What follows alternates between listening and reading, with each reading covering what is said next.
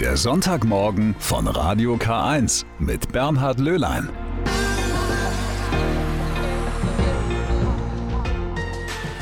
Einen schönen guten Morgen. Oh, ganz schön frisch ist es auch heute wieder. Neblige Tage, Schmuddelwetter. Der November hat uns so richtig im Griff. Und obendrein ist heute auch noch Volkstrauertag. Aber in der katholischen Kirche hat der 14. November auch noch eine ganz andere Bedeutung. Es ist nämlich der Welttag der Armen. Papst Franziskus ruft dazu jedes Jahr auf, immer so um den Gedenktag der heiligen Elisabeth. Die hat sich ja auch um die Ärmsten in ihrer Umgebung gekümmert. Und das tun ab diesem Wochenende auch die Mitarbeiterinnen und Mitarbeiter der Villa Johannes in Ingolstadt. Das ist eine Kontakt- und Begegnungsstätte der Caritas. Und die kümmert sich ab sofort mit einem Winterhilfsstand in der Innenstadt um Menschen, die ein bisschen Wärme brauchen. Dazu gleich mehr in der Reportage am Sonntagmorgen. Freitagabend, 18 Uhr im Innenhof der Caritas Kreisstelle Ingolstadt. Es ist ganz schön knackig kalt, so 2, 3 Grad über Plus, gerade soeben.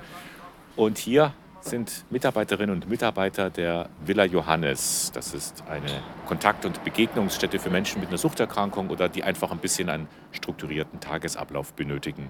Silvia Kopp ist die Leiterin. Frau Kopp, wieso steht hier gerade ein Bus? Was passiert hier heute? Also es ist so, dass äh, wir in unserer Beratungsarbeit, in unseren Beratungsdiensten immer wieder feststellen, dass es Menschen gibt, die äh, im wahrsten Sinn des Wortes draußen sind. Also Menschen, die nicht nur am Rand der Gesellschaft stehen, sondern die auch kein Dach über dem Kopf haben. Und das Thema bewegt uns, die Caritas und auch die Villa Johannes, wo viele dieser Menschen auch hinkommen, bewegt uns seit Jahren. Und äh, in diesem Jahr möchten wir gerne diese Winterhilfe mal umsetzen, über die wir schon die vergangenen Jahre öfters gesprochen haben. Jetzt setzen wir es einfach mal um. Angedacht ist es vom 12.11.2021 bis 31.03.2022. Das ist eine ganz schön lange Zeit. Immer Freitag, Samstag, Sonntagabend machen Sie sich auf den Weg, um Menschen, die so ein bisschen ja, Wärme brauchen, im wahrsten Sinne des Wortes, zu besuchen. Genau. Also als erstes ist mal, wir wollen das Projekt bekannt machen. Dann geht es einfach darum, dass gerade am Wochenende, wo viele Beratungsdienste auch geschlossen sind, wir hier im Caritas Innenhof Ansprechpartner bieten. Wir haben einen Bus, der ist vollgepackt mit warmer Kleidung, mit äh, warmen Getränken. Es gibt ein bisschen was zum Essen. Es geht einfach um Hilfe und Beratung in dieser Situation, falls jemand auf der Straße ist und nicht weiter weiß. Und da haben wir wirklich gedacht, das Wochenende ist ein guter Einstiegspunkt für das Projekt. Sie sind nicht alleine? Nein, ich bin nicht alleine. Ich habe eine Kollegin dabei, die Frau Katharina Braun. Und ich habe äh, drei Ehrenamtliche dabei. Zwei von denen, Chris und Daniel, haben selbst schon äh, Erfahrungen gemacht. Also wie man so sagt im Jargon, haben schon auf Platte gemacht und sind ziemlich, also man könnte sie als Experten eigentlich bezeichnen. Die kennen auch die ganze Infrastruktur hier, äh, wo die Leute sich aufhalten, wo die Schlafplätze haben. Und äh, das ist natürlich toll, dass die mit an Bord sind. Ja, die, diese Schlafplätze oder die Menschen, die sozusagen ohne Heimat oder ohne Obdach sind, die fallen ja nicht so unbedingt auf, aber sie sind da. Ja, richtig. Die fallen nicht auf häufig. Die schlafen oft in baufälligen Häusern oder in Unterführungen. Und, äh, also das ist schon sehr interessant, auch jetzt mit unseren Experten, diese ganzen Plätze mal durchzulaufen. So, wo geht's jetzt hin? Wir gehen jetzt von hier aus Richtung Münster. Das sind die ersten Tiefgaragentoiletten, wo wir Flyer verteilen werden. Okay. So, wir gehen hier jetzt gerade Tiefgarage am Münster Genau, hinunter. Münster. Warum? Was ist hier los? Hier unten halten sich gerne auch äh, über Nacht Obdachlose auf, wenn sie nächtigen wollen, weil es hier einfach wärmer ist, allgemein in den Ingolstädter Tiefgaragen. Und wir ähm, legen jetzt äh, ein paar Flyer auf den Toiletten aus, dass wenn die Leute hier auf Toilette gehen, diese finden können und eben dann, wenn sie möchten, das Angebot in Anspruch nehmen können. Frau Braun, Sie sind auch Mitarbeiterin bei der Villa Johannes und engagieren sich jetzt hier auch äh, bei der Winterhilfe. Was motiviert Sie denn jetzt dabei zu sein? Es gibt immer wieder Leute, die aus den Hilfssystemen rausfallen, weil sie doch so schwer krank sind oder auch einfach die Schwierigkeiten haben, die Hilfssysteme anzulaufen. Und ähm, wir können jetzt, weil wir mobil sind, zu den Leuten hinlaufen und denen helfen. Verstehen Sie mich? Do you speak English? Ungarisch. Ungarisch. Jesuitenstraße, Caritas. Ah, Ja? Freitag, Samstag, Sonntag. Friday, Saturday, Sunday. Umgeben. Help. Helfen. Help. Yes. Jetzt haben Sie einen getroffen, aber der konnte jetzt nur Ungarisch. Nur Kein- Ungarisch war jetzt. Aber Caritas kannte er. Und dann, ich habe nur an seiner Jacke gezupft und gesagt, help. Habe halt gehofft, dass er das versteht, dieses eine englische Wort. Und er sagte dann auch, ja, genickt, ja, ja. Und ich hoffe, dass er vielleicht mal vorbeischaut. Oder wir kommen ja morgen wieder. Vielleicht schon dann schon mit dem Google-Übersetzer. Die Erfahrung, ohne Obdach zu sein, auf der Straße zu leben, Platte zu machen, die haben Sie auch schon hinter sich. Die habe ich auch hinter mir und zwar ähm, dieses Jahr, allerdings im Sommer, wobei ich vor ein paar Jahren, also 2016 auch zur Herbstzeit, also Ende August, September, Oktober war ich auch schon mal obdachlos hier in Ingolstadt und deswegen weiß ich selbst auch, wie das ist, wenn es dann im Herbst langsam kälter wird, wo man dann eben sich dann auch zur Nacht verziehen kann, beziehungsweise ähm, es ist ja auch in der Tiefgarage, in der Schleuse oder so nicht angenehm. Ist zwar wärmer als draußen zu schlafen, aber trotzdem ist es immer noch kalt, Betonboden etc. Wie ist es dazu gekommen? Ich habe damals bei meinen Eltern gewohnt und es gab halt regelmäßig Streit und es wurde dann immer schlimmer und dann bin ich halt einfach in Ingolstadt dann geblieben. Zeitweise von, von Couch zu Couch gehoppt quasi bei Freunden und zwischendurch halt dann auch auf der Straße geschlafen. Das ist aber Vergangenheit. Ja, genau. Das ist mittlerweile Vergangenheit. Aktuell bin ich im Franziskanerwasser untergebracht und auf der Suche nach wieder einer festen Bleibe. Und die Einrichtung hier, Villa Johannes, die Genau. unterstützt Sie auch dabei. Genau, die unterstützt mich tatkräftig dabei. Ich kann jeden Tag hingehen. Die helfen mir auch bei Behördengängen, ähm, Schriftverkehr mit Behörden etc. Und jetzt engagieren Sie sich selbst in der Winterhilfe, weil Sie wissen, wie es den Leuten geht, die, kein, die nachts auf einer Straße übernachten müssen. Richtig. Genau. Und das ist, äh, ist nicht schön, vor allem im Winter, wenn es kalt wird und man eben auch nichts hat. Kein Geld, um sich irgendwo einen Schlafsack leisten zu können oder eine warme Winterjacke. Und äh, deswegen finde ich das sehr gut, was die Frau Silvia Kopp da jetzt auch äh, an Projekt gestartet hat und macht gerne mit. Auch im Vorraum der Sparkasse Ingolstadt legen Sie Flyer aus, denn hier ist es schön warm. Ja, hier ist wunderbar eigentlich, muss man sagen. Und hier halten sich auch Leute am Tag immer wieder auf. Ja, ich denke auf alle Fälle, äh, dass sich hier Leute immer wieder aufwärmen. Ob sie hier schlafen können, das wage ich zu bezweifeln, aber aufhalten bestimmt. Nun ist es heute mit 2, 3 Grad kühl, aber das ist noch nicht das Ende der Fahnenstange. Ja. Wenn es eiskalt wird, minus 10, minus 20 Grad, Schnee und Eis, dann, sind Sie, dann ist Ihre Hilfe ja wirklich gebraucht. Ja, dann ist unsere Hilfe, denke ich, auf alle Fälle gebraucht. Es ist auch so, dass wir mit der Obdachlosenunterkunft am Franziskanerwasser, dass wir auch schon besprochen haben, wenn wir hier Leute auffinden, dass wir die dann da rausfahren können. Und die dann da, wenn sie das natürlich immer vorausgesetzt, sie wollen das, aber dass sie dann eben auch äh, gut aufgehoben sind.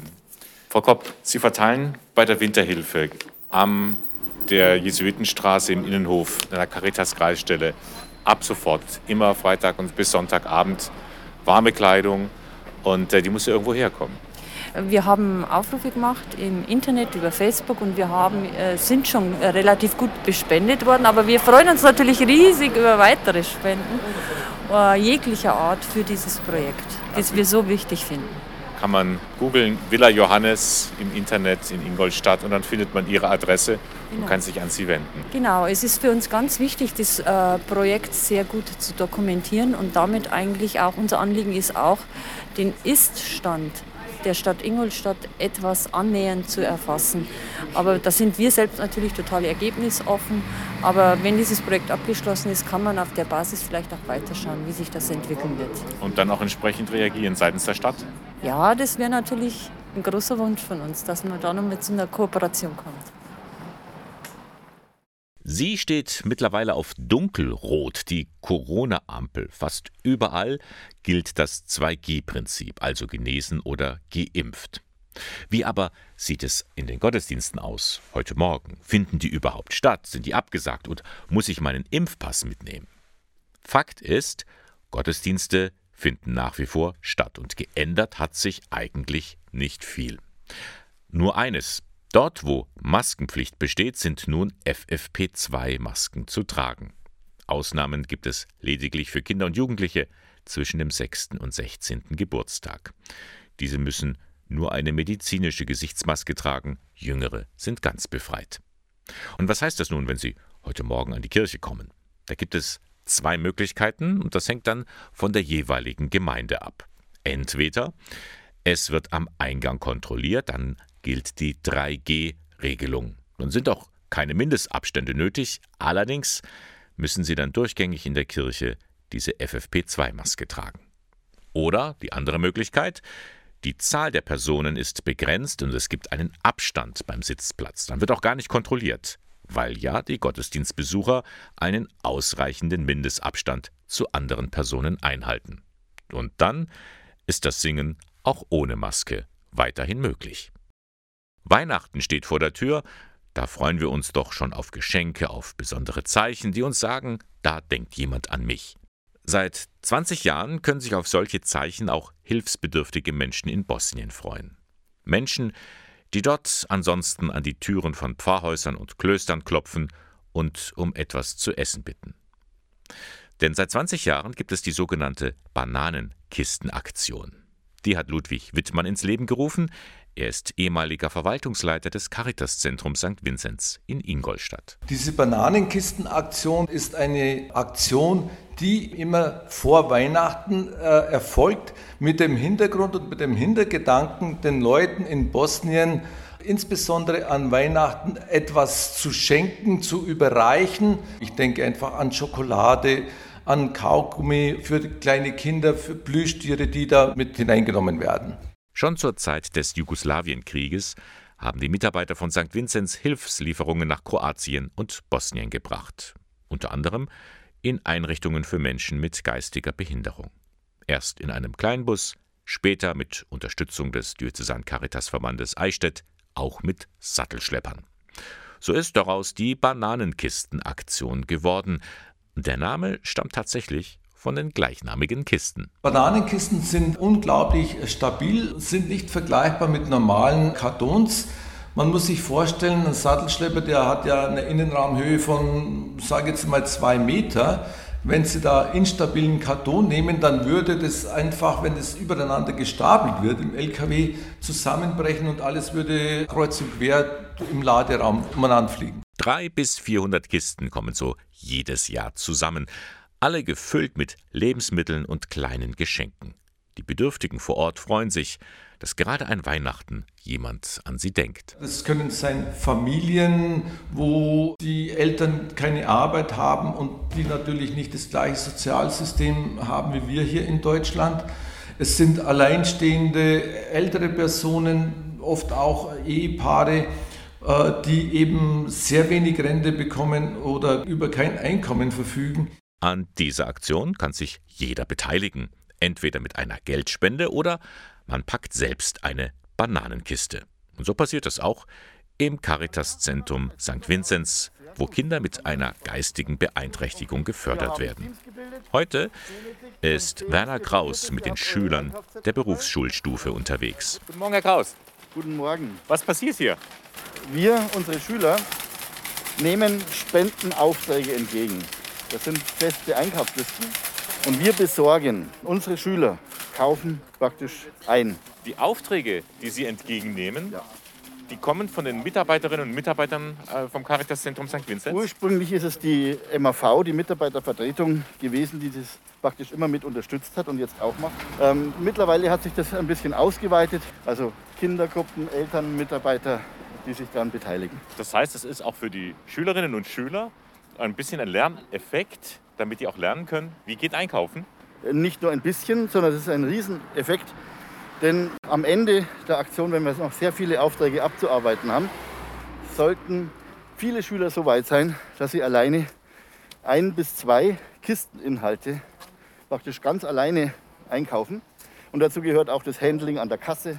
Ja, am Ende steht eigentlich das Ziel das, dass ich außerhalb des Ladens stehen könnte und äh, die Schüler allein das bewältigen. Ja. Okay. So, alle gehen jetzt rein. Das fängt ja dann schon mit so Dingen an, dass man im Weg steht, wenn man zu mehreren ist. Wir haben das geübt, zu fragen nach Artikeln, die man schwer findet. Backpulver beispielsweise ist klein, schwer zu finden. Weil wir sind eigentlich nur Statisten. Ich möchte mich eigentlich wirklich nur einmischen im Notfall. Gehen Sie überhaupt rein? Ja, natürlich. Aber ich bin dann da drinnen sozusagen unauffällig. Genau, dann gehen wir mal ganz unauffällig rein. Zum Beispiel der Anton, den habe ich jetzt ganz bewusst alleine eine Kiste anvertraut.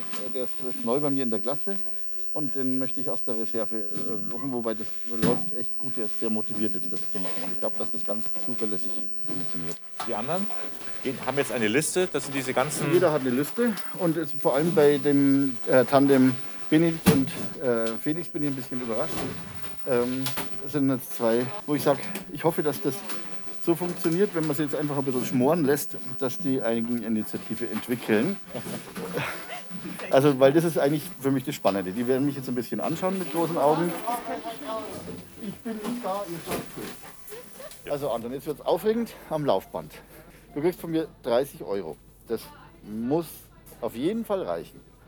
Ähm, ich kriege von dir am Ende das Restgeld und den Kassenzettel.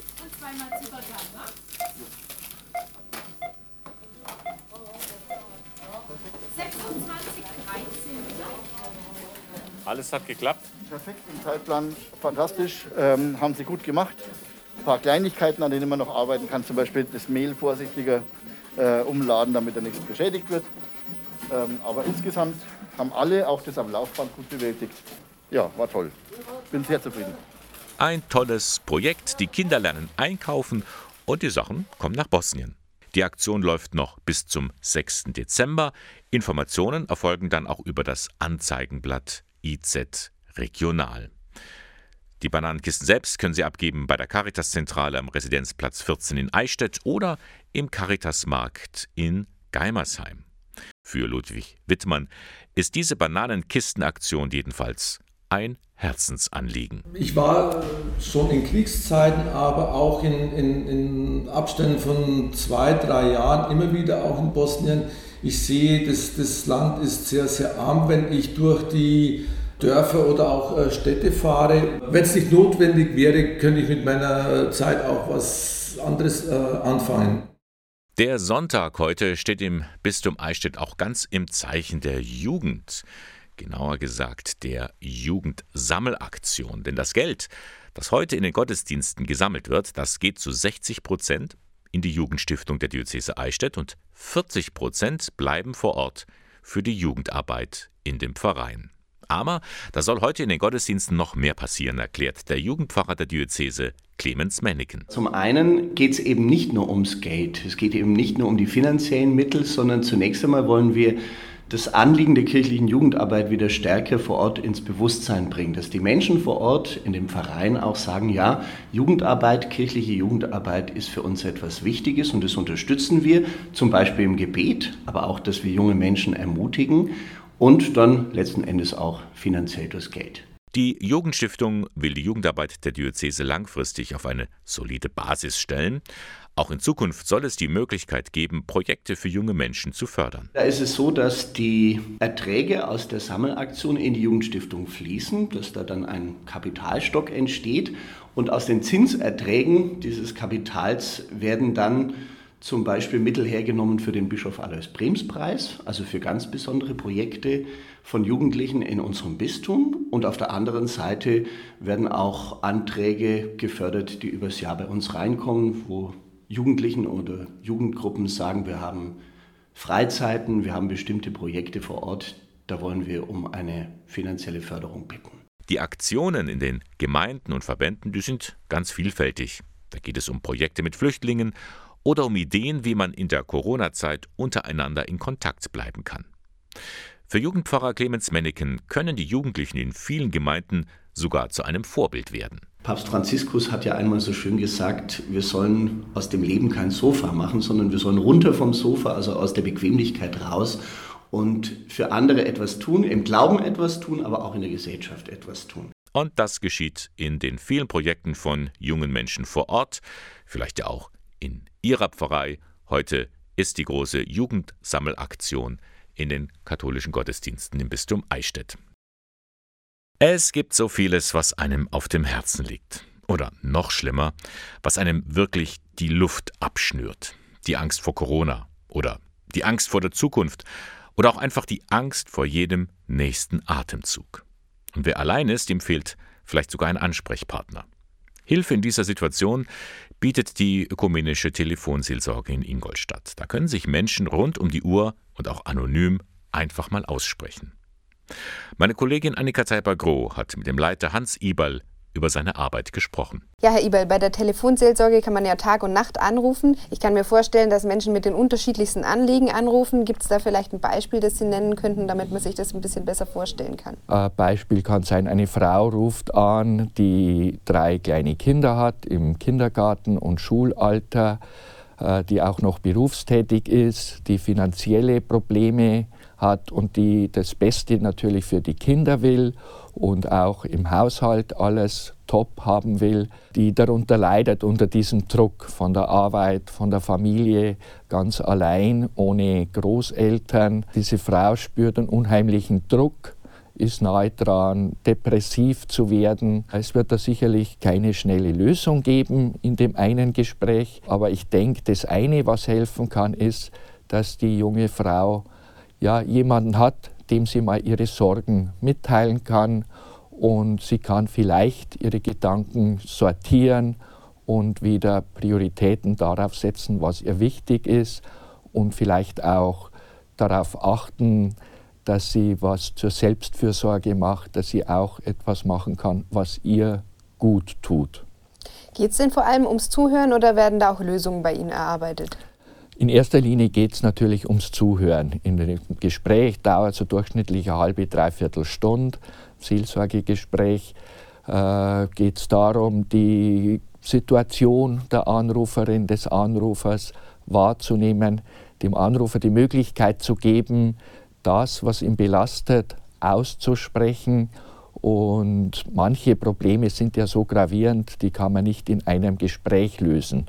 Natürlich wird versucht, äh, dem Anrufer äh, darauf hinzuweisen, was könnten Lösungsmöglichkeiten für sein Problem sein. Weil im letzten ist der Anrufer natürlich für die Lösung verantwortlich. Wer ist denn eigentlich auf der anderen Seite des Telefons oder auch des Computers? Sie bieten ja auch die Chat-Seelsorge an. Überwiegend machen ehrenamtliche Mitarbeiterinnen und Mitarbeiter den Dienst am Telefon und im Chat. Äh, sie werden ein Jahr lang ausgebildet und die Ehrenamtlichen kommen aus den verschiedensten Berufen und auch vom Alter her, vom Studierenden bis zum Rentner. Die Probleme der Menschen zu hören kann ja sicher auch belasten. Was motiviert Sie da persönlich? Äh, mich persönlich hat motiviert, ja, der christliche Glaube. Und ich denke, das ist Auftrag der Kirche, ist Auftrag für mich als Christ, für Menschen da zu sein, die an den Rändern der Gesellschaft leben, die oft einsam sind, die niemanden mehr haben, für diese Menschen da zu sein.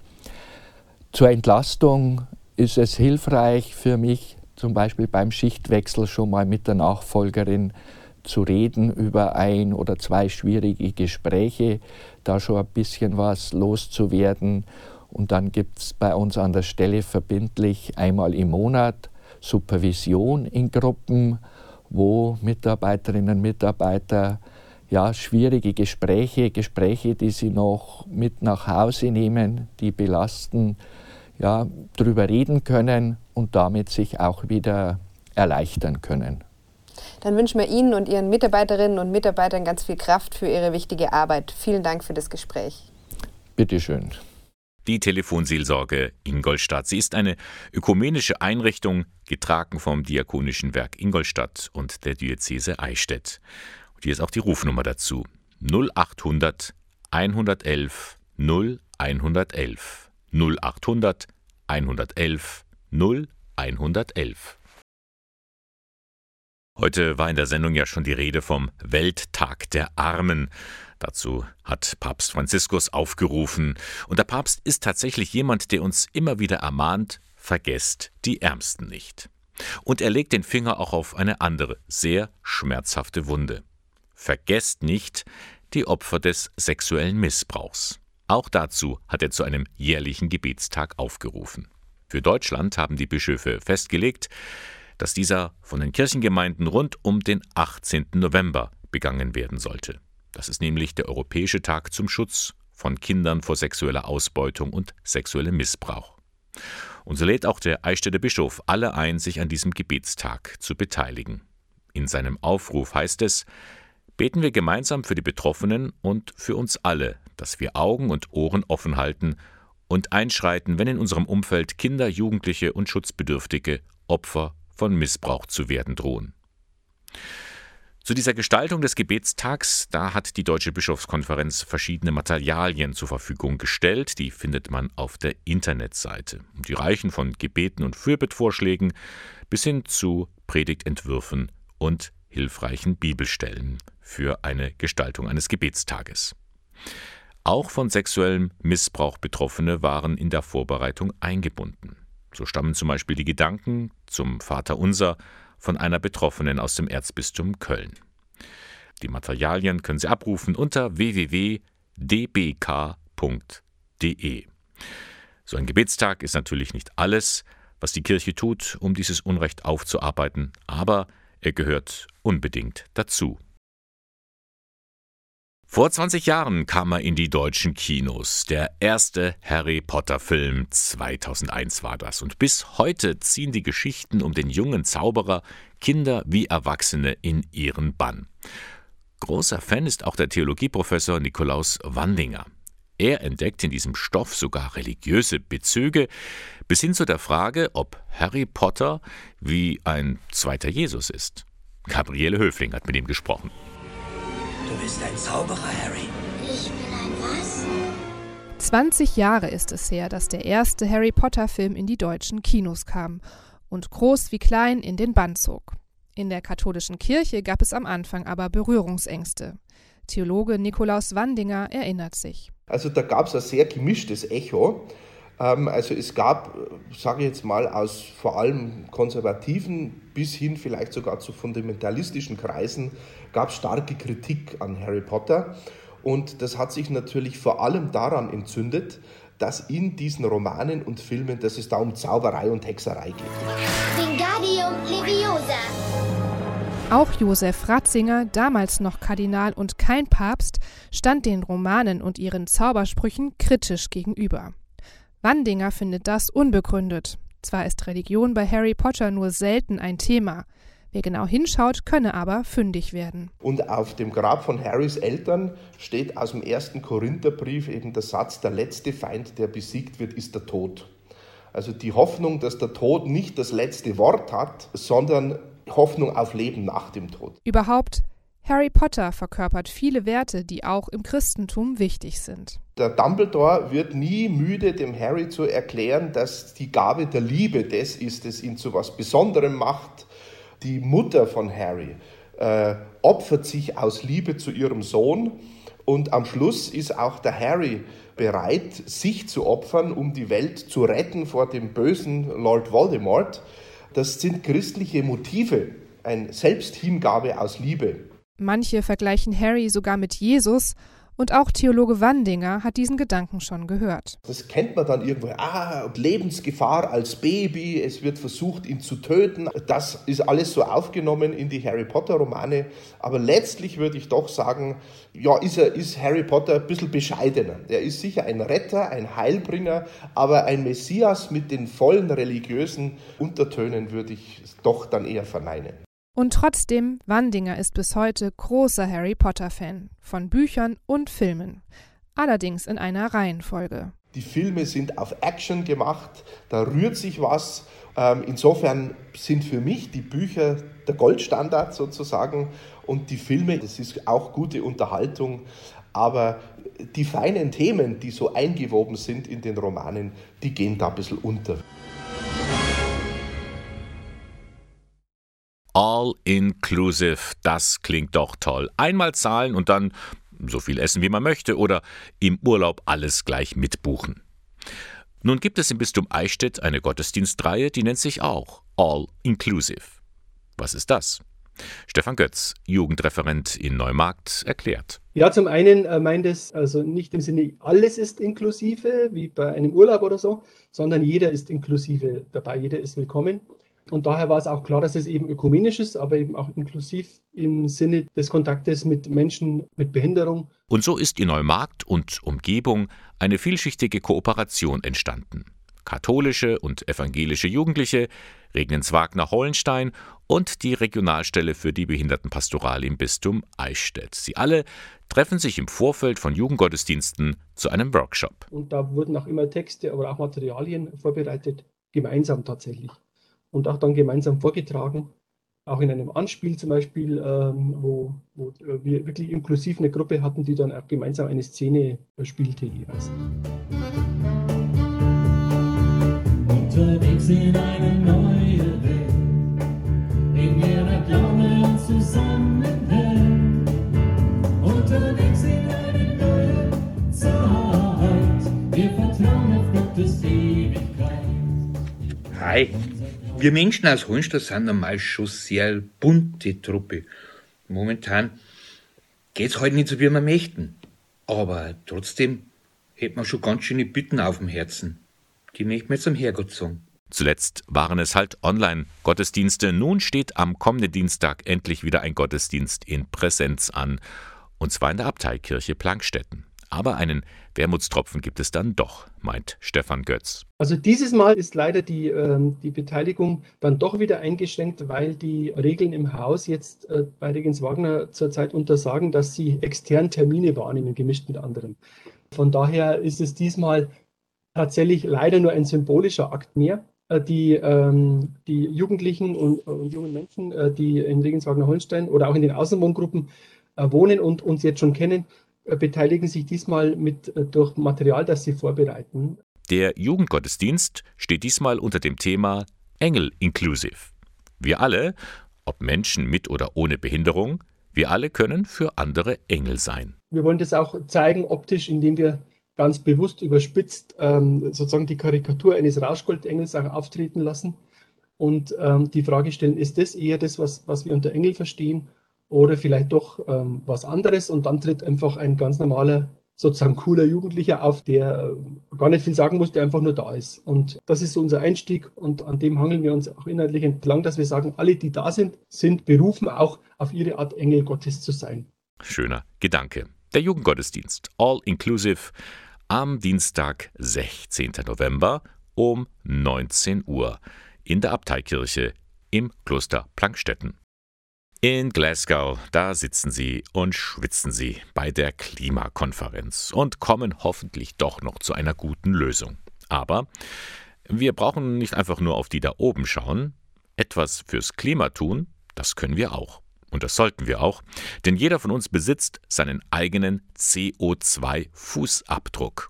Was das meint, erklärt Franz Galler vom Büro für nachhaltige Regionalentwicklung. Es wird eben ermittelt, was ich persönlich, was aber auch ein Unternehmen, Kommune oder eine Region oder ein Land, die ganze Welt, ja, was wir zur Verfügung haben, um keine Werterwerbung zu verursachen. Und diese Summe ist eben der CO2-Fußabdruck. Man macht ein Bild, quasi als Person, was darf ich rechnerisch verbrauchen, was verbrauche ich wirklich?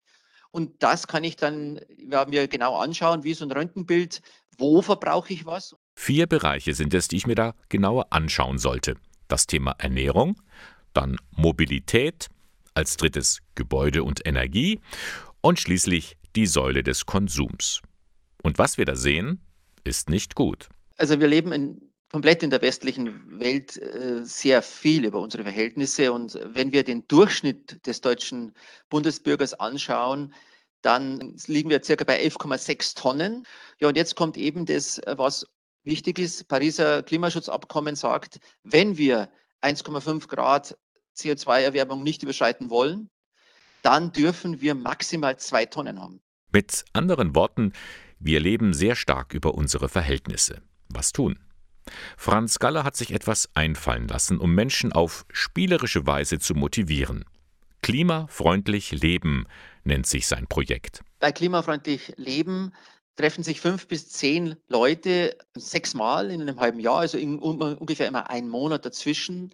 Wir werden immer so zwei, drei Stunden über Klimathemen reden und bleiben aber nicht beim Reden, sondern jeder dieser Teilnehmerinnen wird sich dann eine konkrete Aktion vornehmen, die er bis zum nächsten Kurstag umsetzen will. Jeder macht dann das, wo er oder sie meint, das betrifft mich. Da könnte ich was umsetzen und seien es noch so kleine Schritte. Zum Beispiel bei der Ernährung. Ich versuche jetzt einfach mal einen Monat lang nur diesen Sonntagsbraten und alles andere unter der Woche versuche ich jetzt einfach mal kein Fleisch zu essen. Das probiere ich einen Monat lang und werde dann am nächsten Kurstag meine Kursteilnehmerinnen erzählen, wie es mir ergangen ist. Franz Galler ist selbst jedes Mal neu überrascht, wie kreativ die Leute sind, wie sie an der Sache dranbleiben, auch nach dem Kurs. Es ist einfach diese Freude, mit der die Leute ins Tun kommen. Es ist diese unheimliche Vielfalt und das dritte ist einfach diese unheimliche Umsetzungsquote. Also ich, liege bei 93 Prozent. Das heißt, die Leute werden am Schluss Erfolgserlebnisse haben und das Ganze hat Spaß gemacht. Ja, es ist, es ist wirklich nicht so, dass ich irgendwo am Schluss sage, oh, es war aber jetzt anstrengend. Es hat unheimlich Spaß gemacht. Tja, klimafreundlich leben kann Spaß machen. Und das können Sie selbst erfahren, denn Franz Galler stellt sein Projekt vor beim Umweltforum der Diözese Eichstätt. Die Veranstaltung steht unter dem Motto Mit Gott im grünen Bereich. Sie findet statt am kommenden Samstag, 20. November von 13 Uhr bis 17 Uhr und zwar als Videokonferenz. Das hat den Vorteil, Sie können von überall aus teilnehmen und die Teilnahme daran ist auch noch kostenlos. Weitere Informationen finden Sie beim Referat Schöpfung und Klimaschutz in Eichstätt. Hier ist eine Nummer, unter der Sie sich anmelden können: 08421 50662. Die Vorwahl von Eichstätt und dann 50662. Und mehr über Franz Galler und sein Angebot können Sie in Ruhe nachlesen im Internet unter www.nachhaltige-region.de. Der Schock sitzt immer noch tief. Im Caritas Seniorenheim St. Joseph in Denkendorf ist es am vergangenen Mittwoch zu einer Hausdurchsuchung durch die Kriminalpolizei gekommen. Im Raum steht der Vorwurf, dass einzelne Mitarbeitende des Seniorenheims an einem Wochenende im Dienst entgegen aller im Haus geltenden Maßnahmen und Anweisungen gegen die Hygieneregeln verstoßen hätten. Die Kriminalpolizei prüft, ob es einen Zusammenhang gibt mit dem Corona-Ausbruch im September und der Nichteinhaltung von Hygieneregeln. Damals gab es eine Reihe von Todesfällen. Nun, zunächst muss man mal festhalten, Corona-Fälle, auch mit Todesfolge, sind in einem Altenheim nicht auszuschließen. Das sagt die Leiterin der Stabsstelle Kommunikation beim Diözesan Caritas-Verband in Eichstätt, Andrea Schödel. In einem Seniorenheim leben ja auch wie in einer WG sozusagen 80 oder manchmal auch 100 Leute zusammen. Manchmal gibt es auch kleinere. In Denkendorf sind 72 in der Maximalbelegung. Und wenn natürlich so viele Leute zusammenleben, auch Besuch bekommen, Mitarbeiter ein- und ausgehen, dann ist es natürlich auch ein Kreis, der sehr stark gefährdet ist in dem Moment, wo eben Hygieneregeln nicht eingehalten werden. Klar ist, in allen Caritas Seniorenheimen gelten seit Pandemiebeginn strenge Hygienemaßnahmen und daran müssen sich alle Mitarbeitende halten. Ja, es hat ja lange Besuchsverbote gegeben, vor allem in der Zeit, als es noch keinen Impfstoff gab.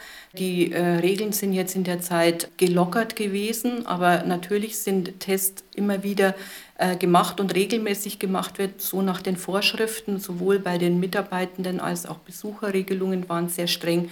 Das ist auch immer wieder auf Kritik gestoßen, weil das natürlich die andere Seite hat, dass Angehörige nur sehr schwer an ihre äh, Lieben kommen. Und ähm, das ist einfach wirklich ein sehr äh, schwieriger Bereich. Zum Geschehen in Denkendorf kann die Caritas aus ermittlungstaktischen Gründen keine weiteren Angaben machen, aber natürlich im Verband ist man erschüttert, dass so etwas möglich sein könnte. Betroffenheit ist es natürlich im ganzen äh, Verband, weil alle Pflegekräfte derzeit Maximales leisten. Sie werden ja auch derzeit wirklich sehr belastet. Und wenn natürlich dann hier äh, Maßnahmen eingeleitet werden, dann betrifft es alle. Wir sind ja auch ein Verband, eine große Familie auch irgendwo. Wie geht es nun weiter? Andrea Schödel informiert. Die Staatsanwaltschaft, die hat die Akten übernommen und die wird weiter ermitteln und äh, wir warten, was die Staatsanwaltschaft macht. Wir werden mit ihnen zusammenarbeiten, soweit sie eben Auskünfte brauchen, auch mit Gesundheitsamt und anderen Behörden. Also man kann sicher gehen, alles wird aufgeklärt und hoffentlich siegt am Ende auch die Vernunft mit der Botschaft, Leute, lasst euch impfen und rettet damit Leben. Von diesem Kürzel haben Sie bestimmt schon einmal gehört. KI. Das ist die Abkürzung für künstliche Intelligenz. Die finden Sie in nahezu allen Lebensbereichen. Aber was genau ist damit gemeint? Das verrät uns Marion Kühn von der Technischen Hochschule Ingolstadt, Sie ist Transfermanagerin beim Projekt Mensch in Bewegung. Künstliche Intelligenz ist ein Computer, der durch Wiederholung von uns lernt. Es ist tatsächlich etwas, was irgendwann in der Lage ist, eigenständig Dinge auszuführen. Und dieses künstliche Intelligenz beinhaltet natürlich auch, dass dieses Ding eine ganz andere Art von Intelligenz hat, als wir Menschen das haben. Und ich glaube, das ist auch ganz wichtig, das an dieser Stelle zu betonen. Es, hat, es ist keine emotionale Intelligenz und es ist auch nichts, was selbst denkt, sondern es ist wirklich eine Maschine, die durch Lernen Dinge tun kann. So, und wo steckt nun diese KI drinnen? Hm, eigentlich überall. Es fängt an beim Roboter, der unseren Rasen mäht, der unser äh, Haus staubsaugt. Wir haben Alexa, die auf einmal anfängt, mit uns zu sprechen. Ein Google-Fotoalbum, das uns vorschlägt, wie wir unsere Fotos sortieren und welches Fotobuch wir machen sollen. Wir haben KI im Bereich Pflege und Gesundheit. Wir haben Roboter, die sich um Alte kümmern. Wir haben Roboter, die Operationen durchführen. Also ich glaube, wir können diese Liste noch ganz weit führen, weil KI tatsächlich einfach Bestandteil unseres Lebens geworden ist. Ein Beispiel, das Marion Kühn eben genannt hat, ist die Pflege. Und das ist keine Zukunftsmusik. Roboter sollen zur Unterstützung im Pflegealltag herangezogen werden. Ja, es gibt da ganz schöne Bilder dazu. Wirklich Roboter, die Pflegeaufgaben übernehmen, die also auch in der Lage sind, alte Menschen zu waschen, hochzuheben, die tatsächlich die Aufgaben übernehmen, die ein Pfleger sonst tun würde. Die aber auch auf der anderen Seite als Kuscheltiere eingesetzt werden, die Wärme und Nähe spenden können. Also es gibt da ganz viele verschiedene Anwendungsbereiche auch tatsächlich. Nun haben wir ja da alle so ein Bild im Kopf, weil wir alle viel zu viele Science-Fiction-Filme gesehen haben. Von Robotern, die die Weltherrschaft an sich reißen. Aber das gibt es sicher nicht, meint Marion Kühn. Aber wir haben natürlich immer ein Problem, dass eine KI eine Entscheidung so trifft, wie sie es gelernt hat. Es kommt immer darauf an, wie programmiert der Programmierer, was hat der für einen Hintergrund, was gibt es für gesetzliche Richtlinien, was haben wir für moralische, ethische Standards. All das spielt natürlich eine große Rolle. Das ist natürlich auch sehr gesellschaftsabhängig, es ist abhängig von unserer Demokratieform. Und auf diese Punkte brauchen wir einfach noch eine Antwort. Es sind also noch viele Fragen offen, gerade ethische Fragen. Und die sollen in der KI-Wissenschaftswoche in Ingolstadt behandelt werden. Und zwar vom 15. bis 19. November an der Technischen Hochschule. Wir wollen dort das Thema KI für die Bevölkerung zugänglich machen. Wir wollen das, was uns alle irgendwie beschäftigt, aber wo uns ganz oft das Wissen fehlt, näher bringen. Wir wollen Informationen geben, wir wollen darüber sprechen, wir wollen es aber auch in gewisser Art und Weise erfahrbar und zeigbar machen. Auf dem Programm stehen Filmabende, Talkrunden und der Höhepunkt am 19. November ein Transfertag mit Vorträgen und Workshops. Das alles können Sie miterleben und damit auch aus erster Hand erfahren, wie KI Ihr Leben beeinflusst, vielleicht sogar verändert. Alle Infos finden Sie im Internet unter www.thi.de. Ich hoffe tatsächlich auf interessierte Bürger. Ich freue mich auf Diskussionsrunden, vielleicht auch mal auf ein kurzes Zusammenstehen nach einem Film mit einem Cocktail in der Hand, wo man dieses Thema noch vertiefen kann. Also ich freue mich drauf, Interesse wecken zu können. Und das war er auch schon wieder fast der Sonntagmorgen von Radio K1, dem Kirchenfunk im Bistum Eichstätt. Blicken wir noch mal kurz zurück auf die vergangenen drei Stunden. Ich habe Ihnen da die Bananenkistenaktion vorgestellt.